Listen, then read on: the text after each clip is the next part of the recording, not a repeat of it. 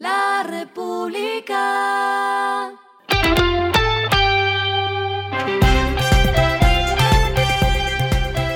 Al final de la jornada, esto es lo que debes saber sobre el comportamiento de los negocios, las finanzas y la economía.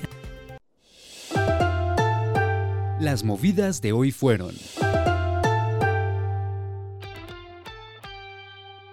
Empresas Públicas de Medellín anunció este miércoles la adjudicación de un contrato por más de un billón de pesos para la construcción de la segunda etapa de Hidroituango que corresponde desde las unidades 5 a la 8.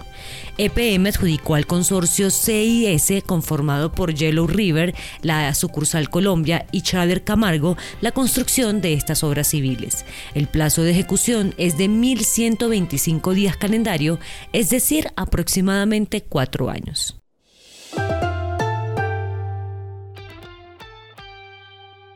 El grupo Éxito abrió su primer local bajo el formato WOW en Girardot y con esto se completan 32 almacenes bajo este esquema.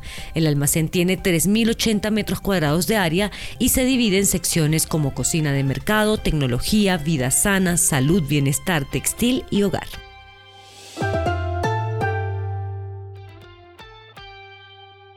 ExxonMobil acordó comprar Pioneer por 59.500 millones de dólares, la mayor adquisición de la gran empresa en más de dos décadas, mientras busca convertirse en el productor dominante de petróleo de esquisto.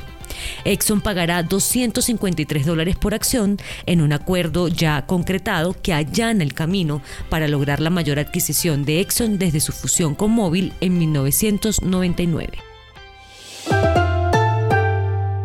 Lo que está pasando con su dinero.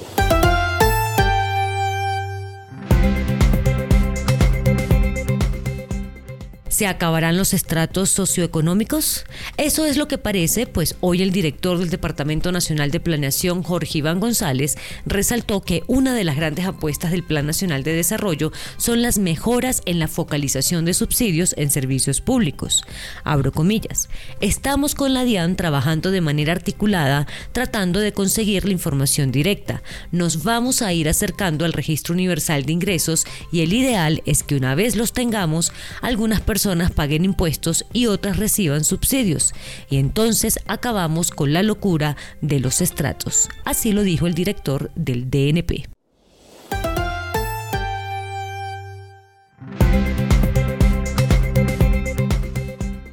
Los indicadores que debe tener en cuenta. El dólar cerró en 4.212,50 pesos, bajó 19,47 pesos. El euro cerró en 4.475 15 pesos, bajó 9,68 pesos. El petróleo se cotizó en 83,67 dólares el barril, la carga de café se vende a 1.325.000 pesos y en la bolsa se cotiza a 1,80 dólares. Lo clave en el día.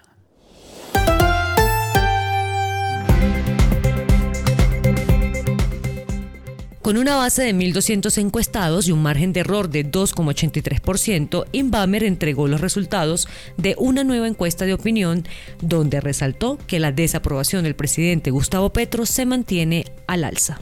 El mandatario, que comenzó con una desaprobación de 51% este año, llega hoy a una desaprobación en octubre de 60%. En cuanto a la aprobación de la labor del presidente, la cifra es de apenas 32%. A esta hora en el mundo. La perspectiva de que las altas tasas de interés sigan constriñendo la economía global preocupa a los funcionarios del Banco Mundial mientras analizan el impacto en las naciones que tienen grandes deudas. Ayay Banga, presidente de la institución, advirtió que las consecuencias del repentino cambio a una era de elevados costos de endeudamiento pueden ser duras. Creo que las tasas de interés se mantendrán altas por más tiempo. Esto puede ser un evento complicado tanto para las inversiones como para las personas, dijo hoy miércoles el jefe del Banco Mundial en Marrakech. Y el respiro económico tiene que ver con este dato. La El alto costo de la vida también toca hasta a Disney. Walt Disney Company aumentó los precios de las entradas en su resort Disneyland hasta 9% y también aumentó los precios de los pases anuales en Walt Disney World hasta 10%. Los nuevos precios entrarán en vigor inmediatamente, dijo hoy la compañía en un comunicado. Lo que no aumentó fueron los precios de las entradas diarias en Florida, donde la asistencia fue menor el último trimestre. En este sentido, su boleto más barato para Disneyland es de 104 dólares y no ha cambiado desde 2019. El parque también tiene promociones como un boleto de 50 dólares para niños de 9 años o menos. La República.